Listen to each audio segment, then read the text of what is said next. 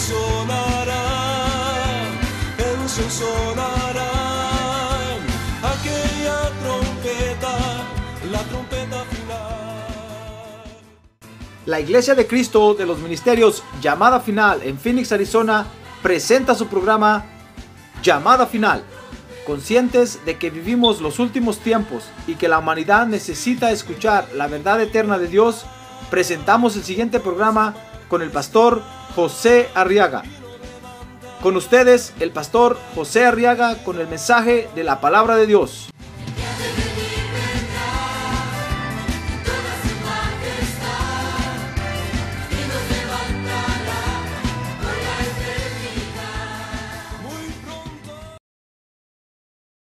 Muy bien, dice la Biblia, San Lucas 12, 16, que también le refirió una parábola diciendo, la tierra de cierto hombre rico había producido mucho. Y pensaba dentro de sí diciendo, verso 17, que haré ya que no tengo donde almacenar mis cosechas. Y entonces dijo, esto haré Derribaré mis graneros y edificaré otros más grandes. Y allí almacenaré todo mi grano y mis bienes. Y diré a mi alma, alma, tienes muchos bienes. Ya ve que hay que hablarle a nuestra alma. A ver, dígale a su alma, alma mía, bendice a Jehová. Muy bien, hay que hablarle al alma, hermano. Mire, este hombre dice que dijo, y diré a mi alma, verso 19 alma tienes muchos bienes depositados para muchos años. Descansa, come, bebe, diviértete. Dice el verso 20. Pero Dios le dijo, necio, esta misma noche te reclaman el alma. Y ahora, ¿para quién será lo que has provisto? Verso 21, así es el que acumula tesoro para sí. Y oiga, y no es rico para con Dios. Amén. A ver, oremos peticiones, hermano. A ver, levante su mano en alto conmigo. Pidamos amén. Muy bien, siéntense, hermanos, por favor. Gloria a Dios. Muy bien, quiero que vea conmigo ahora en la Biblia. ¿Está listo para estudiar la Biblia, verdad? Amén, gloria a Dios. ¿Cómo, fíjese, eh, en esta parábola el Señor enseña de otra actitud muy importante que debemos de tener? Mire, mire cómo el reino de Dios, en el reino de Dios se ganan las victorias por nuestras actitudes internas, hermano. Si nosotros no tenemos una buena actitud interna, aunque por fuera demostremos otra cosa, vamos a ser derrotados. Todo comienza adentro, ¿ya se dio cuenta? No es como el humanismo. El humanismo todo lo comienza por fuera y se lo mete adentro al corazón al hombre, pero esto no, el reino de Dios comienza por dentro, adentro de nosotros. El Señor está viendo nuestras actitudes. Y esta es otra actitud. Fíjese que es la actitud de sentirse rico para con Dios. Mire cómo nosotros los creyentes, hermano, es muy importante que nos sintamos ricos en Dios. A ver, diga rico en Dios. A ver, más recio, rico en Dios. Es muy importante. Porque sintiéndonos, fíjese, ricos en Dios, vamos a vencer el sentimiento de pobreza que nos atormenta, hermano. ¿Sabe usted que en el corazón tenemos un sentimiento de pobreza terrible, hermano? Que lo heredamos de nuestros antepasados. Por eso hasta, antes de conocer a Cristo decíamos, es que soy pobre, es que no tengo nada. No tengo ni un petate donde caer muerto, decíamos. Es que soy pobre. Mire qué expresiones más terribles, hermano. Puras malas palabras. Puras palabras de maldición hablábamos. Por eso es importante que tengamos esta actitud. La actitud de ser ricos para con Dios. Mire, Señor, el Señor lo dijo en esta parábola, dijo que, que, que hay quienes no son ricos para con Dios. Pero nosotros que conocemos a Cristo y que hemos nacido de nuevo, debemos de sentirnos ricos en Dios, prosperados en Dios. Ah, gloria a Dios. Prosperados en Dios. Aunque usted hoy haya entrado al Evangelio, hermano, siéntase rico en Dios. Aunque haya caminado poco en el Evangelio, siéntase rico en Dios. No estoy diciendo en años, porque hay quienes tienen 10 años de estar en el Evangelio y han caminado apenas medio paso andado, hermano. No importa, siéntase rico en Dios. A ver, dígale que tiene un lado, siéntase rico, hermano. Siéntase millonario. Siéntase poseedor de las riquezas de Dios. Gloria a Dios. Fíjese que hay dos clases de riqueza. Comencemos por ahí. Hay dos clases de riqueza. Dice Apocalipsis 2.9. Veamos este verso. Apocalipsis capítulo 2, verso 9. Dice, yo conozco, oiga, el Señor le dice a esta iglesia, yo conozco tu tribulación y tu pobreza. Entonces dice entre paréntesis, pero tú eres rico. Bueno, ¿es pobre o es rico? El rico pobre. Está bueno para título de telenovela, ¿va? Bueno, ¿es pobre o es rico? Es que hay dos clases de, hay dos clases de, de riqueza. La primera es la riqueza material, que consiste, fíjese, en todos los bienes que podemos alcanzar a tener en la tierra. Esa es la riqueza material. Y la otra es la riqueza espiritual. Por eso el Señor le dice a esta iglesia, mira, yo conozco tu tribulación y tu pobreza. No tienes cosas materiales, pero tú eres rico. Porque espiritualmente me conoces a mí. Como que el Señor le dijera, me conoces a mí. Y eso te hace rico. Rico, no pobre, sino rico, abundado, prosperado. Ah, porque fíjese que todo se origina en el mundo espiritual, hermano. En el mundo espiritual es donde dan las órdenes y para, que se cumplan en el mundo material. Entonces, este, este creyente no tiene dinero entre la bolsa, pero conoce a Cristo. Mire lo, mire, mire lo que tiene. No tiene nada. Solo tiene a Dios. ¡Ah, gloria a Dios! Gloria a Dios. No tiene nada. Esto me recuerda el testimonio de un, de un creyente que lo persiguieron en, las regiones eh, del, del, Antar, del, del, pues del Polo Norte. Y, y, porque era creyente. Y lo desnudaron y lo tiraron a la nieve, hermano, para que se muriera.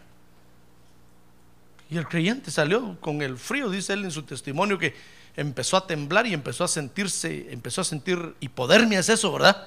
Cuando se mueren de frío. ¿Y qué le parece que al otro día despertó y abrió los ojos, hermano? Y estaba vivo, él dijo, ya estoy en el cielo. Tanto que me costó llegar al cielo. Que si toda la noche los ángeles de Dios llegaron a cubrirlo y lo taparon. Dice él en su testimonio que las alas de los ángeles lo cubrían. ¡Ah, gloria a Dios, hermano! Y usted dice que es pobre. Ay, hermano. Es que nosotros nos dejamos llevar por los dichos del mundo. El mundo se burla de Dios. Y la gente allá afuera dice, pobrecito, se quedó sin nada, quedó a la buena de Dios. Dice. Como quien dice, quedó en lo peor. Si en las manos de Dios es el mejor lugar donde estar, hermano. En las manos de los hombres es peligroso y es feo. ¡Ah, gloria a Dios! Es mejor estar en las manos de Dios. Mire, cuando a, cuando David lo iban a castigar, le mandaron a decir, bueno David, ¿qué quieres? ¿Quieres, quieres que, te juzguen, que te juzguen los hombres? ¿Quieres que, que una, una pestilencia para, para el pueblo? ¿Quieres que los hombres te... Entonces David le dijo, no, yo no quiero nada, yo lo que quiero es que tú me juzgues mejor. Porque tú sabes tener misericordia. Los hombres ñaca ñaca. Los hombres, no, los hombres son malos, hermano. ¿Qué mejor que, que ser rico en Dios? Entonces la otra riqueza es la riqueza espiritual que consiste en todos los tesoros que podamos hacer en el cielo. Comenzando con conocer a Cristo como Salvador. Entonces hay dos clases de riqueza, la riqueza material y la riqueza espiritual. Ahora, las dos riquezas son importantes, fíjese, porque forman parte del desarrollo del creyente. Por ejemplo, la, la riqueza material, fíjese, representa el desarrollo físico e intelectual del creyente. Es decir, es un área que tenemos que desarrollar, hermano. Cuando usted consigue bienes materiales y es prosperado, su alma se siente bien. Su alma se siente contenta, hermano. Porque qué bonito es tener una buena cuenta en el banco. Se le quiebra el carro, paga. Qué bonito es, da cierta seguridad. Porque forma parte del desarrollo físico e intelectual del creyente. Pero también, pero la, la, riqueza espiritual, fíjese, también es importante porque representa el desarrollo del nuevo nacimiento del creyente. O sea que cuando usted es rico en Dios, también su alma se siente contenta y segura. Porque usted está desarrollándose espiritualmente bien, está creciendo, se está alimentando, está aprendiendo la palabra de Dios, está conociendo cómo es Dios y su alma se siente segura, hermano. Cuando viene la muerte o viene algún temor o alguna tormenta, su alma se siente firme. Cuando viene la soledad, cuando viene lo que venga, su alma sabe que está anclada en Cristo. Y nada ni nadie la puede mover. Ah, gloria a Dios. Gloria a Dios. Por eso usted ve que afuera en el mundo toda la gente trata de desarrollar las dos riquezas, una riqueza material y una riqueza espiritual. Toda la gente dice que es, es espiritual, aunque no conozcan a Cristo. Tal vez conocen otro Dios, y, pero en ese su Dios se desarrollan.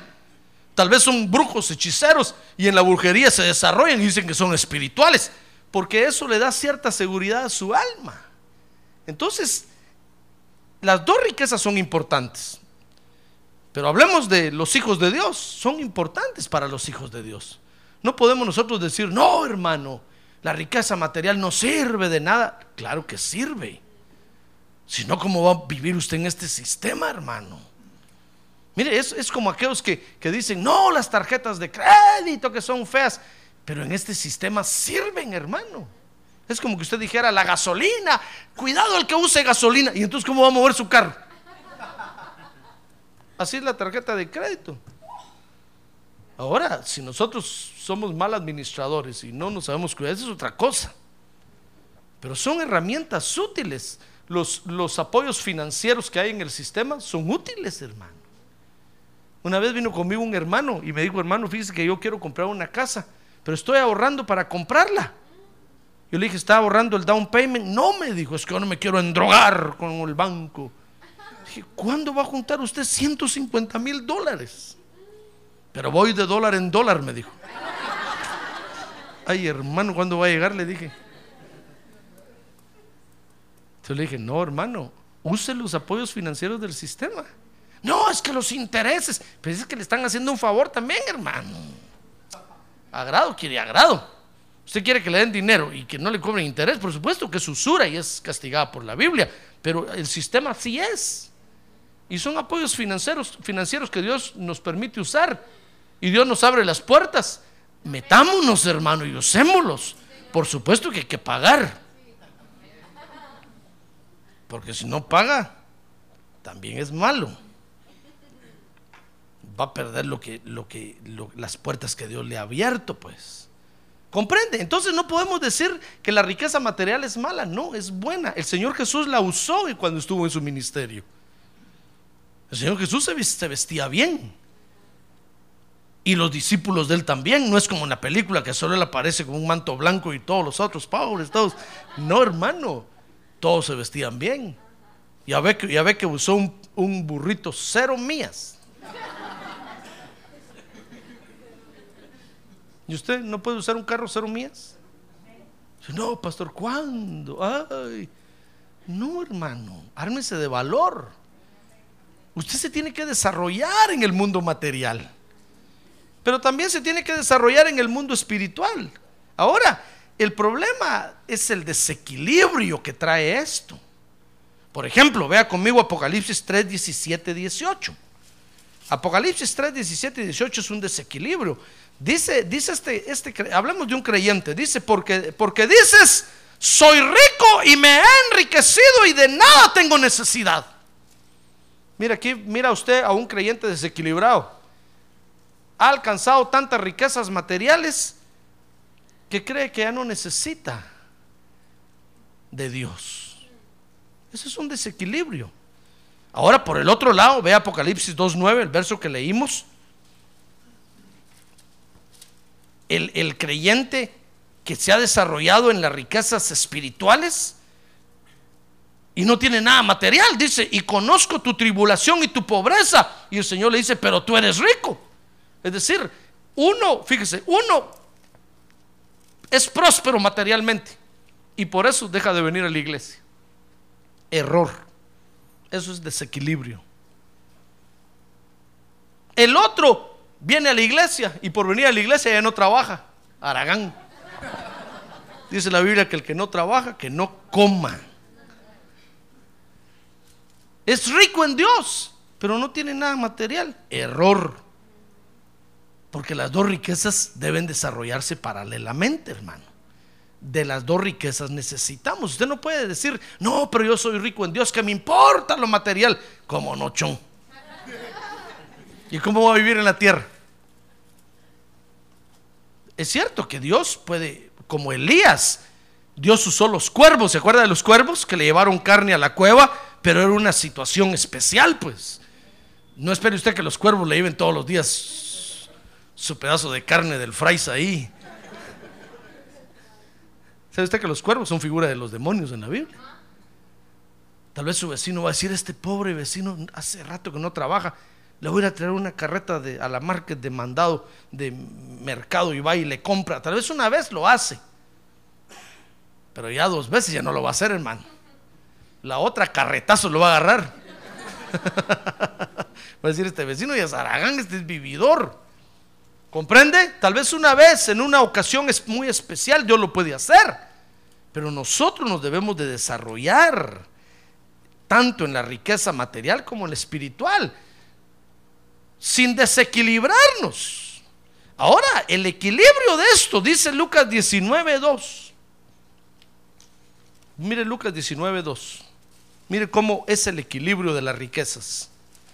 Dice Lucas 19.2 que había un hombre llamado Saqueo. ¿Se acuerda de Saqueo, verdad? El chaparrito que habla la Biblia. Bueno, decimos que es chaparrito porque dice que quería ver a Jesús y la multitud no lo dejaba. Entonces se subió a un árbol y desde arriba se acomodó y empezó a ver a Jesús y a escuchar las enseñanzas. Y cuando el Señor de repente lo miró así, hermano, le dijo, Saqueo, bájate de ahí hoy voy a cenar a tu casa. Y se acuerda que se lo llevó a su casa. Pues fíjese que este saqueo, dice el verso 2, Lucas 19, 2, que un hombre llamado saqueo, que era jefe de los recaudadores de impuestos, y era qué? Rico. Era rico, materialmente. No rico de sabor así. No, no. Era rico materialmente hablando. Tenía muchas posesiones. Entonces el equilibrio, fíjese, está en que el rico material debe de buscar la riqueza espiritual.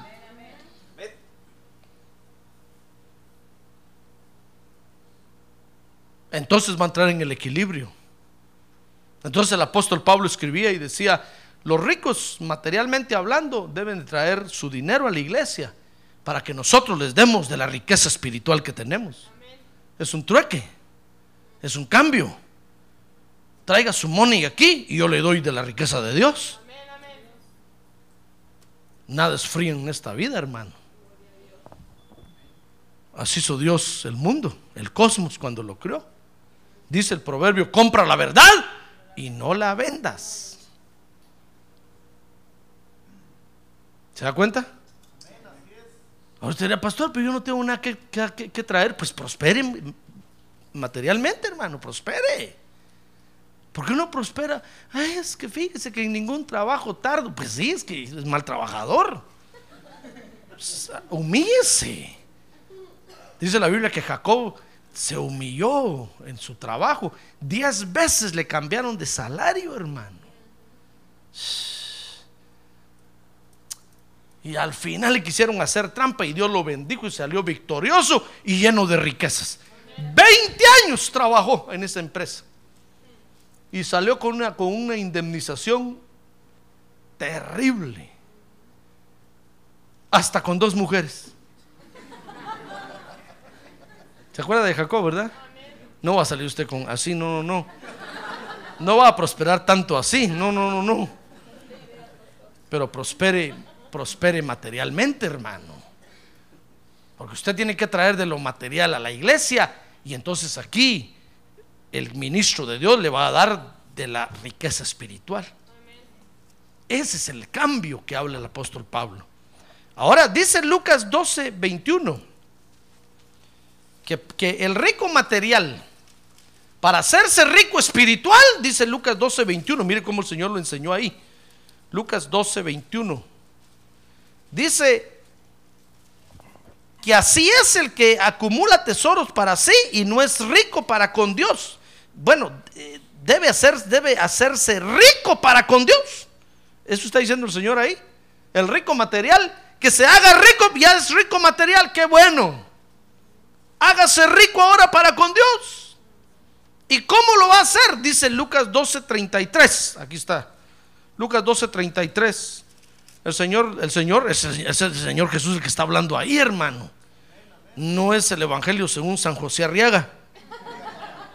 Ni es el Evangelio de Judas. Ni de María Magdalena. Ni el Código da Vinci.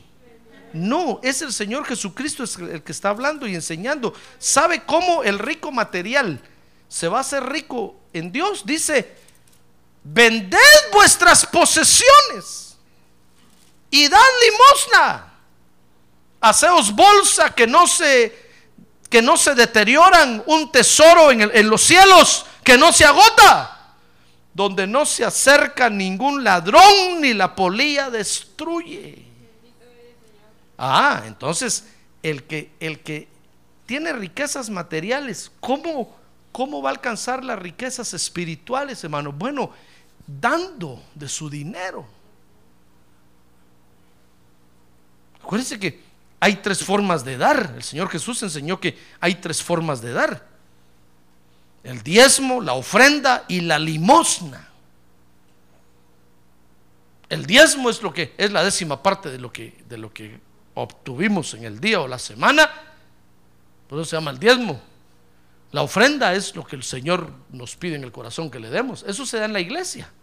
El diezmo se da en la iglesia. La ofrenda se da en la iglesia y se puede dar fuera de la iglesia a quien, a quien el Señor le diga. Ahora la limosna, fíjese, es el dinero que se le da a los pobres del pueblo. Eso se llama limosna. Por eso en la iglesia no, no hay que dar limosna, hermano. Porque la iglesia no está pobre. Los pobres están afuera. Aquí no hay ningún pobre. Los pobres están afuera. A los homeless que están allá, aunque dice que son más ricos que nosotros, hermano. A ellos dales. Dice la Biblia que el que le da al pobre a Jehová le presta. Cuando usted le dé a un homeless ahí, dígale, Señor, conste, apúntalo, me lo debes.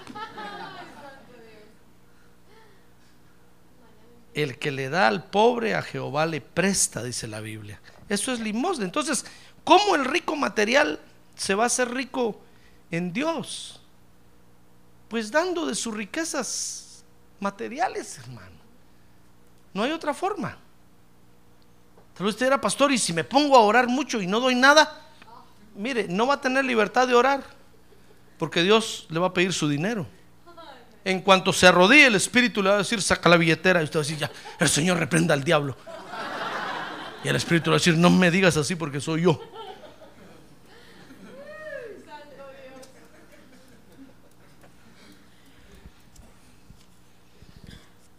¿Cómo el rico material se va a hacer rico espiritual? Pues dando de sus bienes materiales, hermano. Si usted no había considerado eso, considérelo. Piénselo, medítelo. Y va a ver que Dios le va a dar la revelación. Eso enseñó el Señor, el Señor Jesús aquí. El rico material debe hacerse rico para con Dios. ¿Cómo? Pues participando de dar de sus bienes materiales. En las tres formas, el diezmo, la ofrenda y la limosna.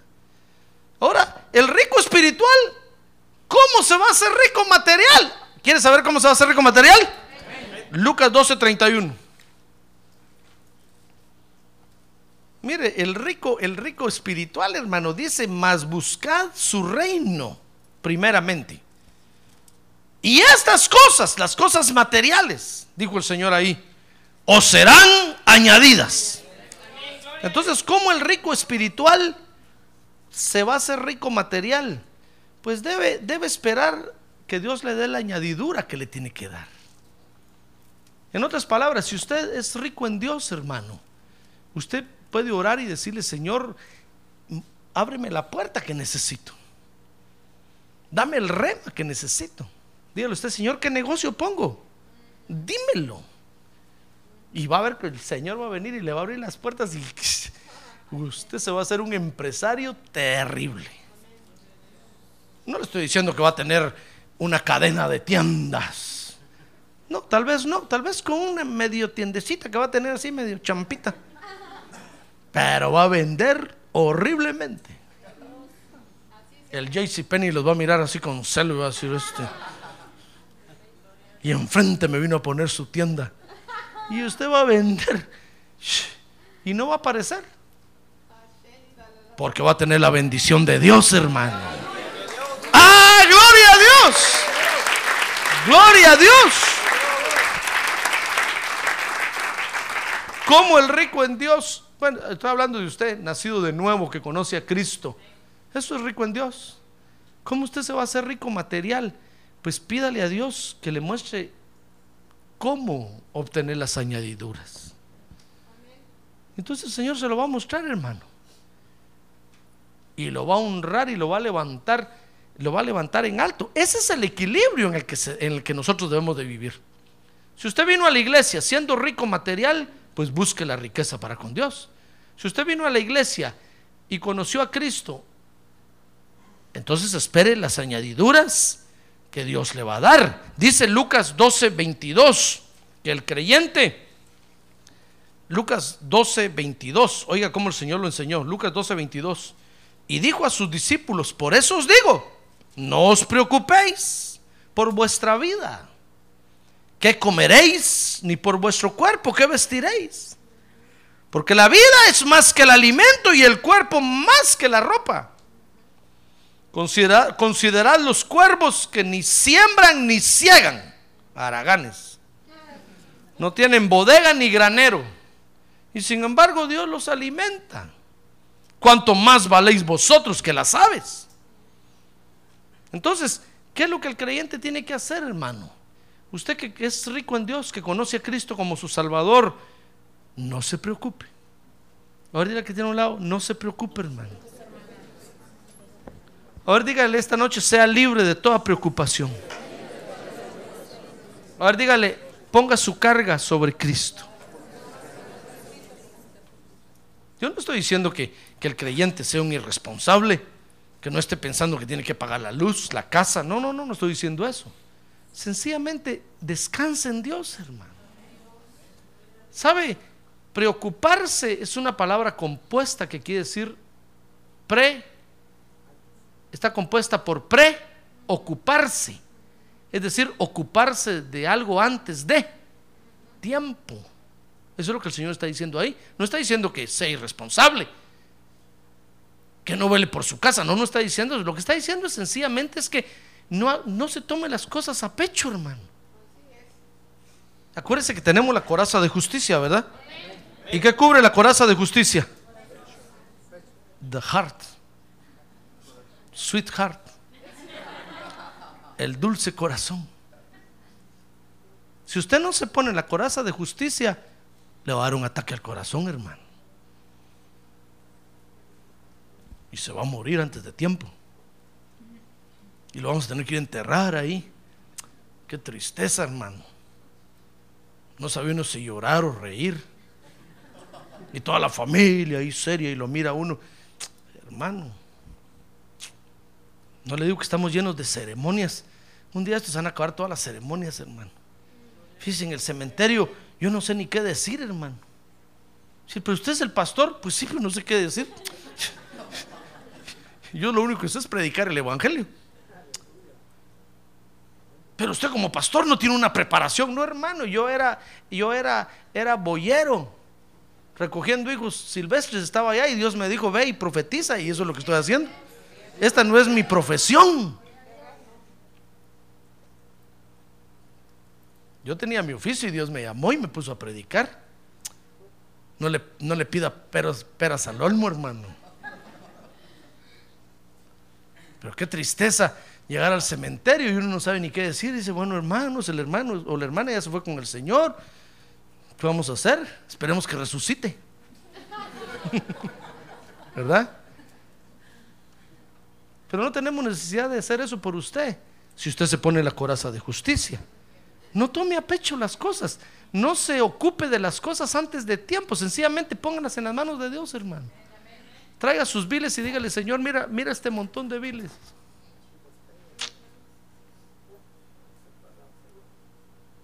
En tus manos los pongo, Señor, para que, para que me proveas para pagarlos.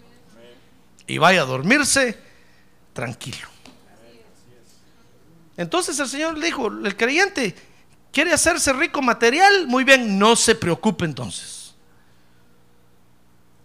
Ahorita otra vez que tiene un lado, no se preocupe hermano. ¿Sabe? El Señor dijo en el pasaje paralelo a, a este, no se afane. Porque el afán le altera los nervios y no lo deja dormir. Le da gastritis nerviosa. Le empieza a arder el estómago. Todos sus órganos internos ya no funcionan bien. No se afane. Espérese. Ponga sus necesidades delante de Dios y confía en Dios, hermano. Eso es lo que está diciendo el Señor ahí. Confía en Dios. En primer lugar, entonces, el rico espiritual espere la añadidura que Dios le va a dar. ¿Cómo? Sin preocuparse. Lucas 12, 25. Mire cómo tiene que esperar la, la, añadidura que Dios le va a dar. Lucas 12, 25. Mire conmigo Lucas 12, 25. ¿Y quién de vosotros, por ansioso que esté, puede añadir una hora al curso de su vida?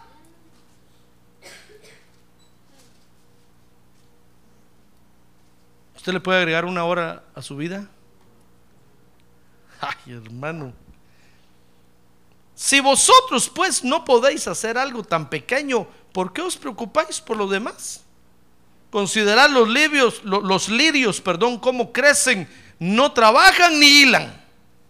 Pero os digo que ni Salomón en, en toda su gloria se vistió como uno de estos. Y si Dios viste así la hierba del campo, que hoy es y mañana es echada al horno, cuanto más hará por vosotros, hombres de poca fe. Entonces, el creyente no debe de preocuparse, hermano. Y segundo, no debe de entrar en ansiedad. No se ponga ansioso porque hay cosas que, que ni qué ni para qué. ¿Se da cuenta? No está diciendo ahí que sea aragán, que no trabaje. No, no, hermano, no. Sencillamente está diciendo que no, que no oprim, no se oprima usted mismo. Fíjese que mucho es ya, mucha es ya la, la, la guerra que tenemos contra los demonios, hermano. Y todavía si nosotros mismos nos oprimimos, ¿qué corazón va a haber que aguante eso? Entonces, el creyente, el creyente no debe preocuparse, no debe entrar en ansiedad. Mire, dice Lucas 12, 29. Vaya, para que usted vea qué es, cómo tiene que vivir. Lucas 12, 29. Oiga, ¿cómo dijo el Señor eso ahí?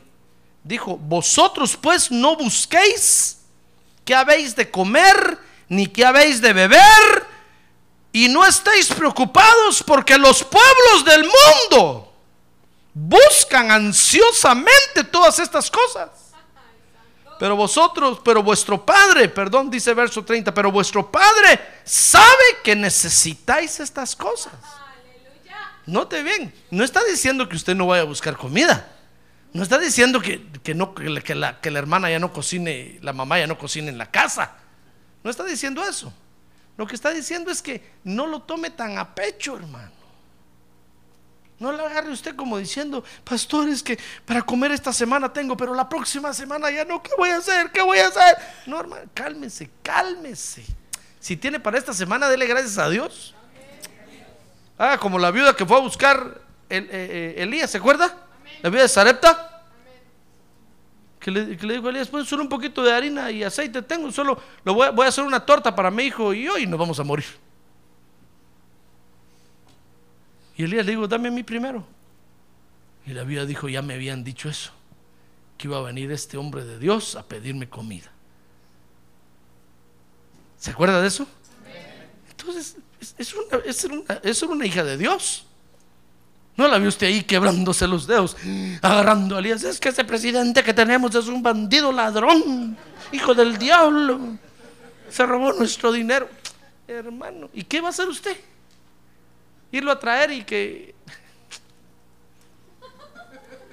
Si eso es lo que hace el mundo, hermano. Por eso el Señor dijo, miren, saben, saben cómo deben, ustedes no deben de vivir como vive el mundo.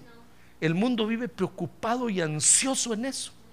Solo de eso hablan. Por eso usted ve los desfiles de modas. Por eso usted ve, hermano, que y andan sacando comida y comida y comida. Hoy, hermano, usted se quiere comer un chirmol. ¿Sabe lo que es un chirmol, verdad? No me diga que no. Le voy a dar un diccionario de donde yo soy para que sepa. es parecido al pico de gallo, pero es más sabroso que el pico de gallo. Usted hoy se quiere comer un pico de gallo, ¿sabe? Las mamás ya no tienen que agarrar el tomate, agarrar el, mortero aquel, el, estripar el tomate y echarle perejil y cebolla, ¿no? Solo agarran una lata, Lo único que tiene que verificar usted es que la lata no esté vencida. Pero al instante ya, ya todo lo hacen, hermano. ¿Quiere comerse un burrito? Ya no mire usted, hermana, torteando, echando en el comal la tortillota y después echando el frijol. Y, no, es una bolsa, microwave. Mire cómo el mundo vive pensando en todo eso. Si eso vive pensando el mundo, hermano, ¿por qué se va a meter usted a vivir como ellos viven? No va a aguantar. No va a aguantar. Porque ellos para aguantar. Y usted y yo. Ya no, hermano. Ellos para aguantar toman alegril, alegril 500 cada noche. Red Bull. Toman un montón de cosas horribles para acelerarse. Y usted y yo, ya casi ni café podemos tomar, hermano. Ellos se drogan. Y usted se va a meter al ritmo de ellos, va a terminar como ellos, hermano. Entonces el Señor está diciendo, miren, por favor, no se pongan a vivir como el mundo, el mundo vive. Acuérdense que ustedes ya no son del mundo. Ustedes son del reino de Dios ahora. ¡Ah, gloria a Dios! A ver, diga, gloria a Dios. Entonces, no está diciendo ahí que no, que no hay que hacer comida, no está diciendo que no hay que trabajar. No, no, no. Lo que está diciendo el Señor es que no agarremos la cosa tan a pecho, hermano. Lo que está diciendo es que no pongamos nuestro corazón en esa cosa, pues. Porque así vive el mundo. Él mismo lo dijo ahí. Los, los pueblos de la tierra, oye, ¿cómo lo dijo? Se lo voy a leer mejor otra vez los pueblos de la tierra. Verso, ¿qué verso le dije? Lucas 12, 16. No. Está despierto usted, yo creo que yo soy el que estoy dormido ahora, ¿va? Lucas 12, 30, exacto. Dice, porque los pueblos del mundo ¿Sabe? Como que el Señor dijera, ustedes ya no son de esos pueblos. Ahora nosotros somos del pueblo de Dios, hermano. Gloria a Dios, somos del pueblo de Dios.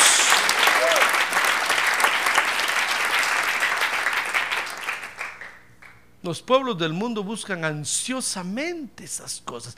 Por eso se matan y se desviven. No. Si usted quiere desvivirse y quiere matarse, hágalo por la obra de Dios, hermano.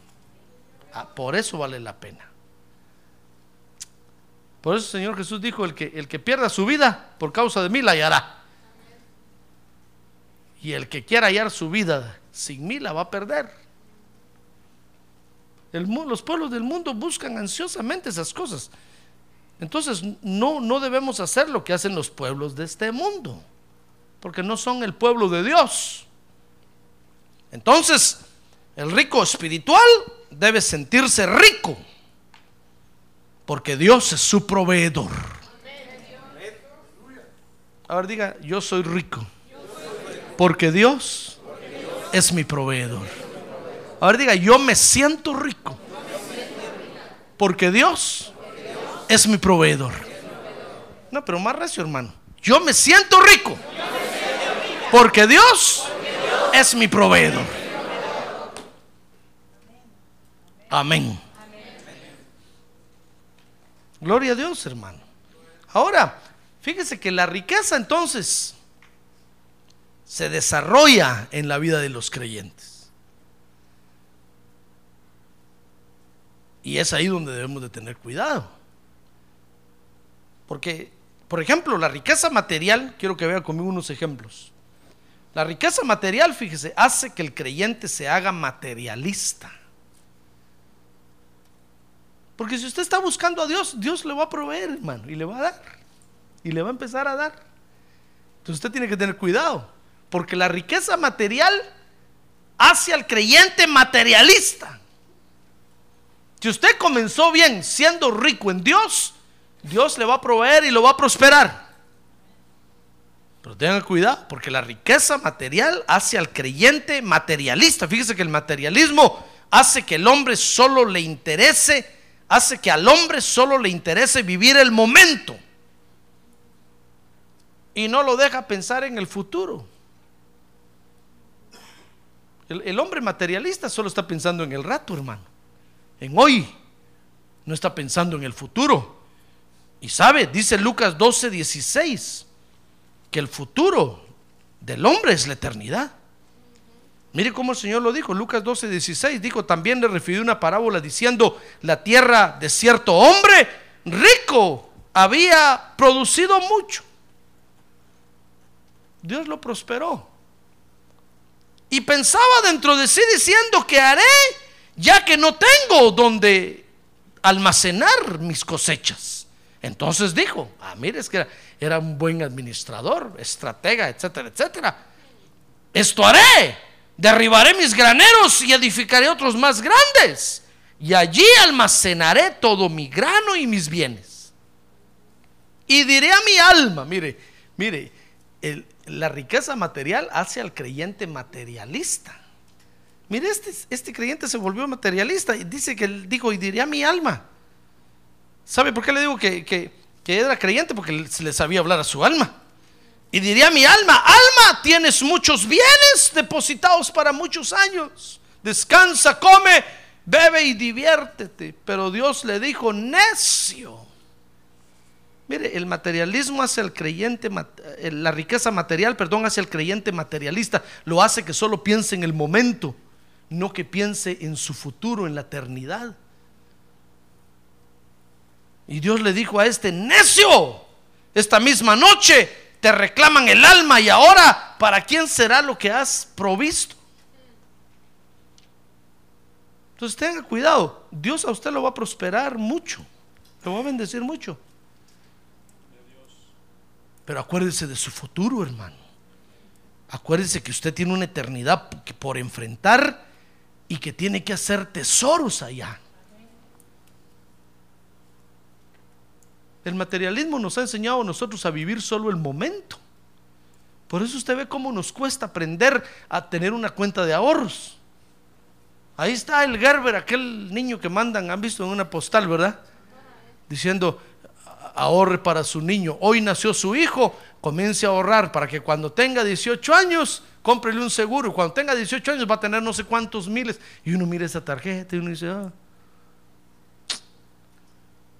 ¿de dónde tela si no hay arañas? Porque, porque eh, nos el materialismo nos ha enseñado a vivir el momento y a disfrutarlo el día de mañana que mire cada quien cómo sale. Ya ve que por eso le dicen a uno, compre un seguro de vida. Si se muere, ¿quién va a pagar su casa? Usted dice, ay, los que se queden, hay que miren qué hacen. Ya ve que le dicen, haga su testamento. Si se muere, ¿a quién le va a quedar? Porque nosotros estamos viviendo solo el momento, hermano. No pensamos en el futuro. Entonces el Señor se paró ante los discípulos aquí les dijo, miren, piensen en el futuro, la eternidad que viene. ¿Qué van a hacer si no tienen riquezas allá? ¿Con qué van a pagar la luz eléctrica allá? Si hay luz eléctrica. Acuérdense que hay calles de oro. Hay que darles mantenimiento, hermano. ¿Quién va a barrer enfrente de su casa allá?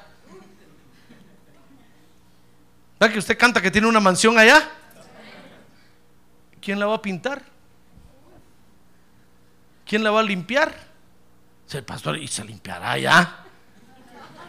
Pensemos por un momento que si se limpia, ¿qué va a hacer si no tiene riquezas allá, hermano? Por eso el Señor dijo, piensa en tu futuro. Vas para allá. Y allá tienes que tener una cuenta de banco. Tienes que tener tesoros allá. Ah, y, la única forma de, tener tesoros allá es haciéndolos ahorita desde aquí de la tierra. ¿El Señor lo enseñó o no?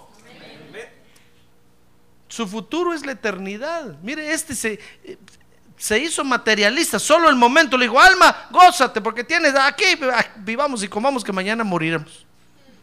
Y el Señor le dijo, necio. ¿Y la eternidad? ¿Tienes riquezas allá?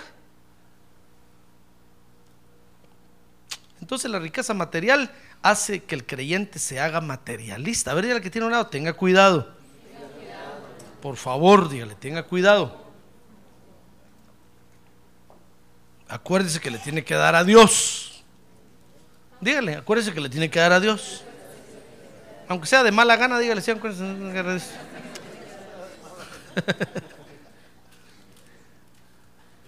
Ahora, fíjese, la riqueza material hace que el creyente no sienta la necesidad de Dios.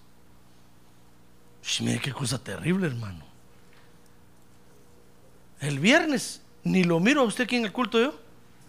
Ah, como le acaban de pagar, tiene la bolsa así bien hinchada. Espera que voy a ir al culto. Pero el domingo ya está aquí. Ya se le acabó. Aquí, Dios, bendíceme esta semana, que me vaya bien. Pastor, ore por mí, por favor, que bendígame esta semana.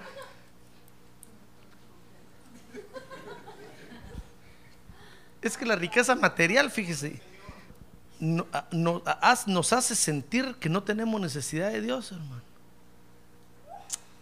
Usted dice, ya tengo lo del pago de la casa, el carro, ya, nada. Ir a la iglesia. Cuando, sea, cuando esté disability voy. Mire, dice Apocalipsis 3, 17 y 18 que este creyente, eh, léalo 3, 17 y 18, porque dice, soy rico y me he enriquecido y de nada tengo necesidad. Y oiga, el Señor le dice, y no sabes, y no sabes que eres un miserable. Mire cómo le dice al creyente, hermano. ¿Se imagina usted al Señor hablándole así a usted? Miserable, digno de lástima, pobre, ciego, mendigo. Mire, eso le está diciendo ahí. Pobre, ciego y desnudo.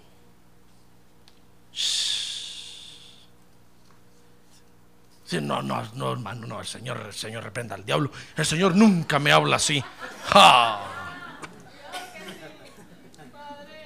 Hágase rico material. Y deje de venir a la iglesia. Y va a ver que el Señor va a mandar un ángel a decirle una noche, necio, te prosperé y te di para que te acercaras a mí, no para que te alejaras de mí. Porque la riqueza material nos hace sentir que no tenemos necesidad de Dios, hermano. Mire, nada más el creyente consigue un buen trabajo, ya no viene a la iglesia. Como le pusieron un escritorio ahí con una silla giratoria que da vueltas para todos lados, ya no. ¿Para qué voy a la iglesia? Eh, yo se lo digo por experiencia. Eso sí me pasó a mí. Cuando yo, cuando yo me gradué, me pusieron de jefe, hermano. Ni bigote tenía. Y me pusieron de jefe de, decenas, de centenas, de millares, no, pero de decenas y centenas, sí. Hermano. Y todos decían, ¿quién es el jefe aquí? Y me miraban así de menos, decían, él es el jefe. Todos decían, jefe. Oh, qué rico sentía yo, hermano. Yo le dije a mi esposa, ya no vamos a ir a la iglesia, porque ahora tengo mucho que hacer. Tengo que trabajar sábado y domingo.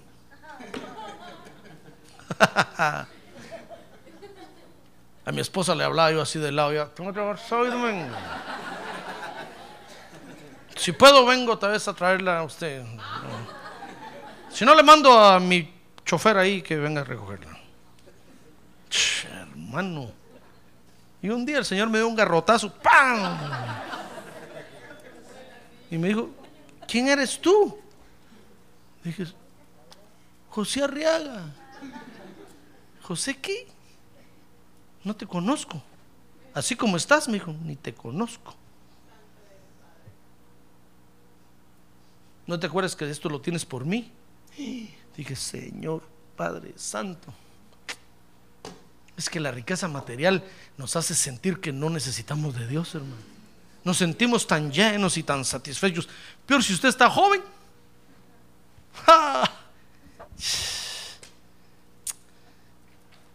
Entonces tengan cuidado. La riqueza material primero hace que el creyente se haga materialista. Segundo, la riqueza material hace que el creyente no sienta la necesidad de Dios. Ah, pero la riqueza espiritual también es peligrosa. ¿Usted es rico en Dios?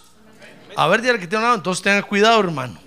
Le voy a dar unos ejemplos ahorita. Mire, la riqueza espiritual es peligrosa, hermano, porque afecta nuestros sentimientos. La riqueza material también.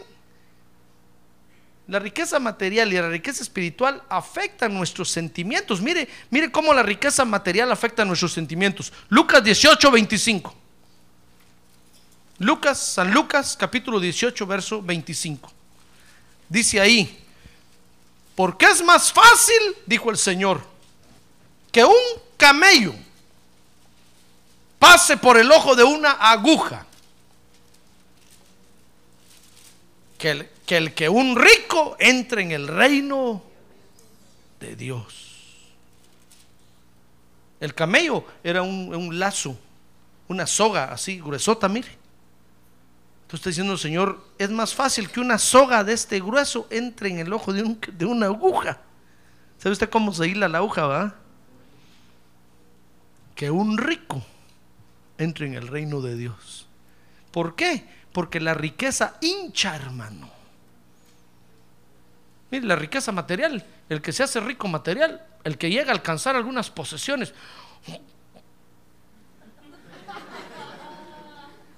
Cuando cuando viene el culto así, ya está viendo la silla del pastor, como dicen, démenla a mí mejor. ya no sabe ni dónde sentarse, hermano. Como, como pavo real empieza a revolotear y a dar vueltas así para todos lados.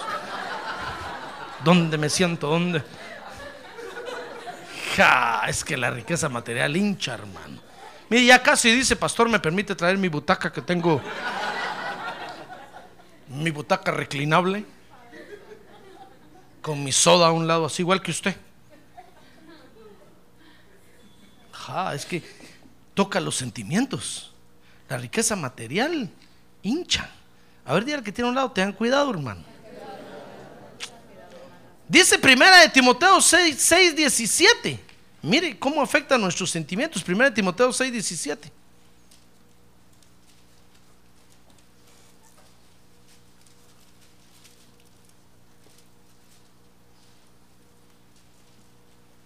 miro aquí primero Timoteo, aquí está.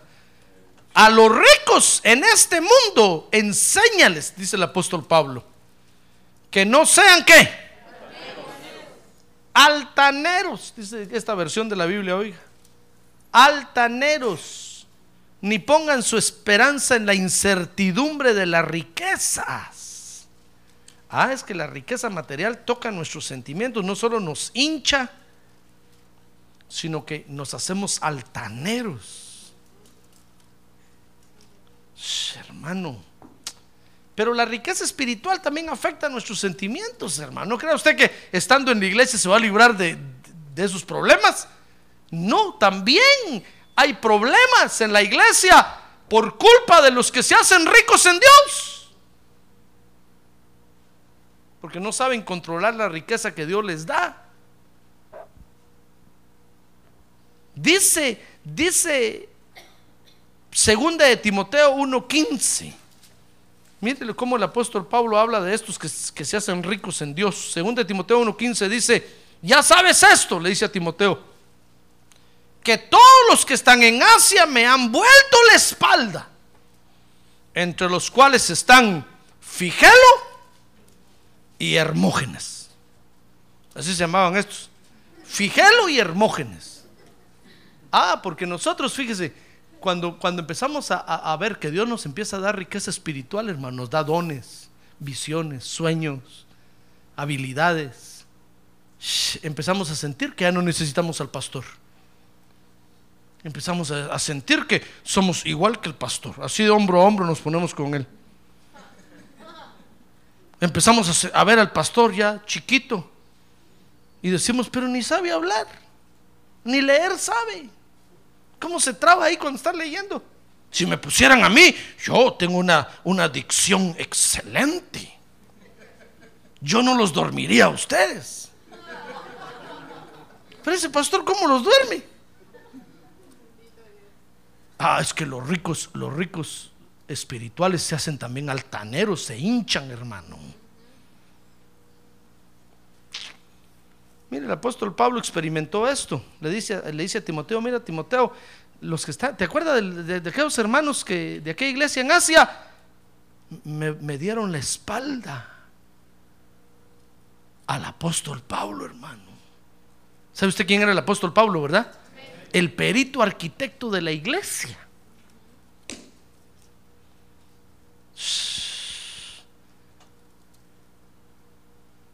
Es que, es que los ricos en Dios también se hacen altaneros, se hinchan.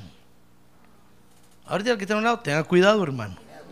La riqueza espiritual o material hace daño si no la sabe manejar. ¿Quiere usted que Dios lo haga rico? Ahora levante su mano y dígale, Dios, hazme rico. Ahora baje su mano. ¿Sabe por qué le enseño esto? Porque Dios lo va a hacer rico, hermano. Y Dios le va a dar unos dones a usted maravillosos. Oiga, dones que yo no tengo.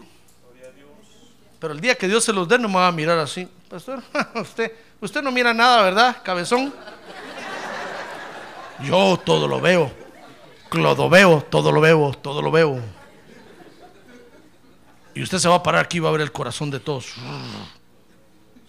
Y va a decir, miro un corazón negro aquí esta noche y es el hermano fulano, pase para acá. Y me voy a quedar con la boca abierta, hermano. Y va a decir, pastor, ya ve, es que usted no ayuna, carnudo. Y yo nada más decir, sí, yo lo único que sé es predicar la palabra de Dios. A eso me pusieron. ¡Ah, gloria a Dios! ¡Gloria a Dios!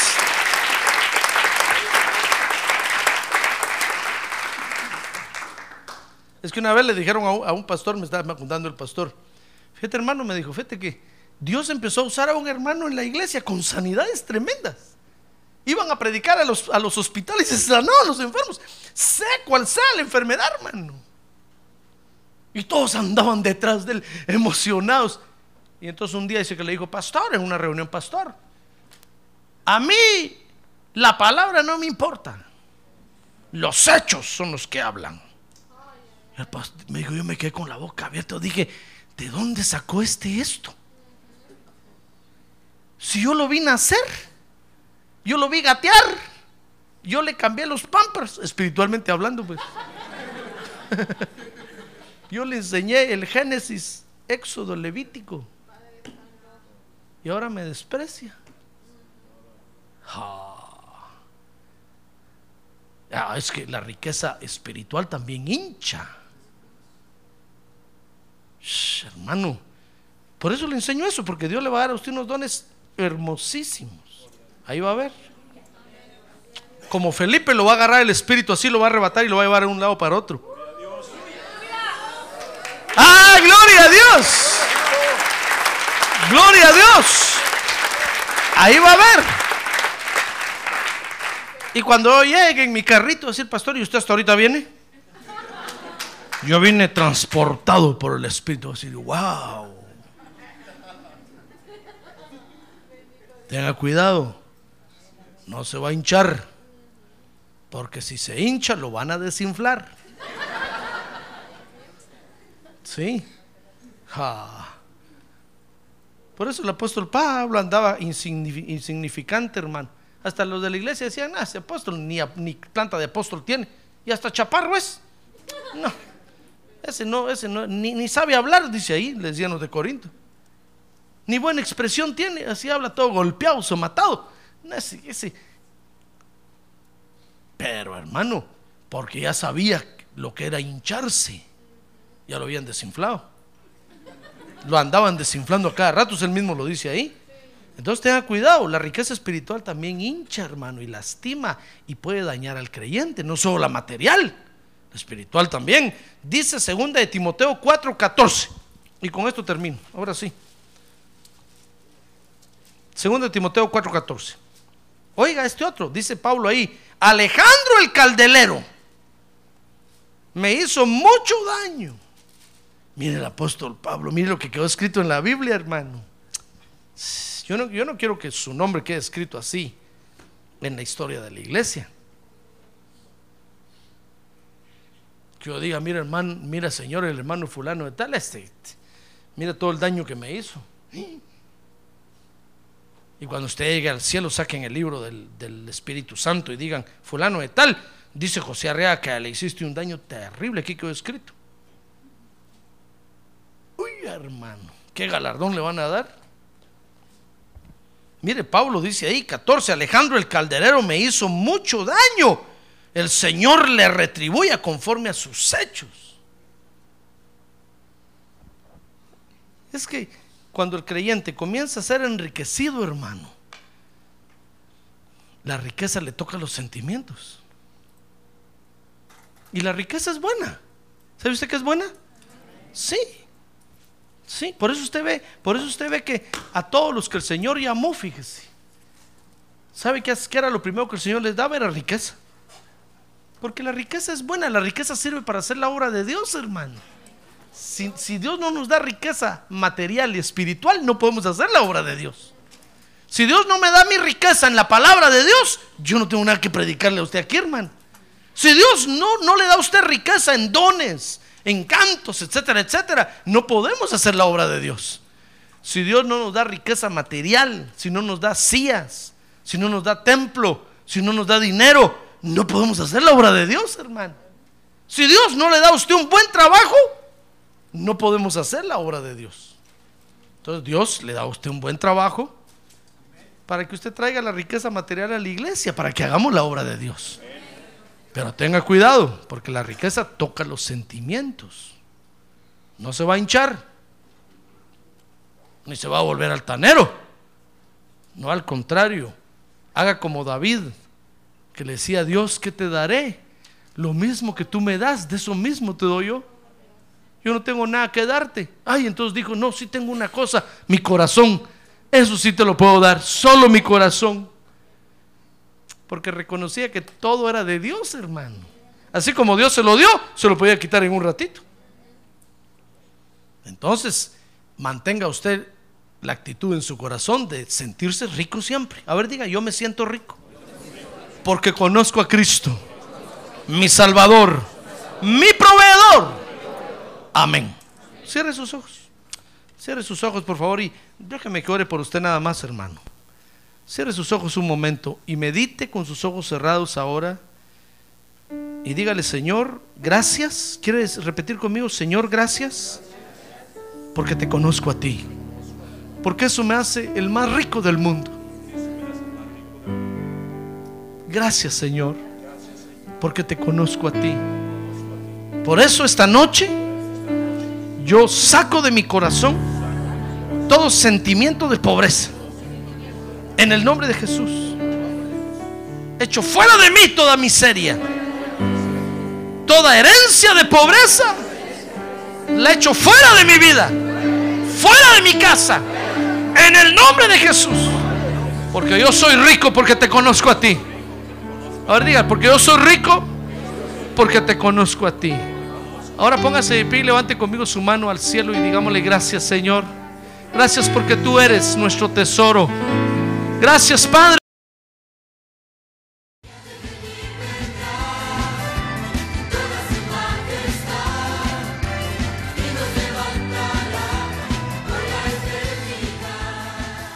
La Iglesia de Cristo de los Ministerios, llamada final en Phoenix, Arizona, cumpliendo con la comisión de Joel 2.1, presentó su programa, Llamada Final. Esperamos que nos vuelva a sintonizar la próxima semana a la misma hora por esta emisora. Los invitamos a nuestras reuniones en el 6023 Norte 71 Drive, esquina con Bethany Home Road. Para mayor información puede llamarnos al 623-934-1259 o visitarnos en la internet al www.llamadafinalphoenix.com.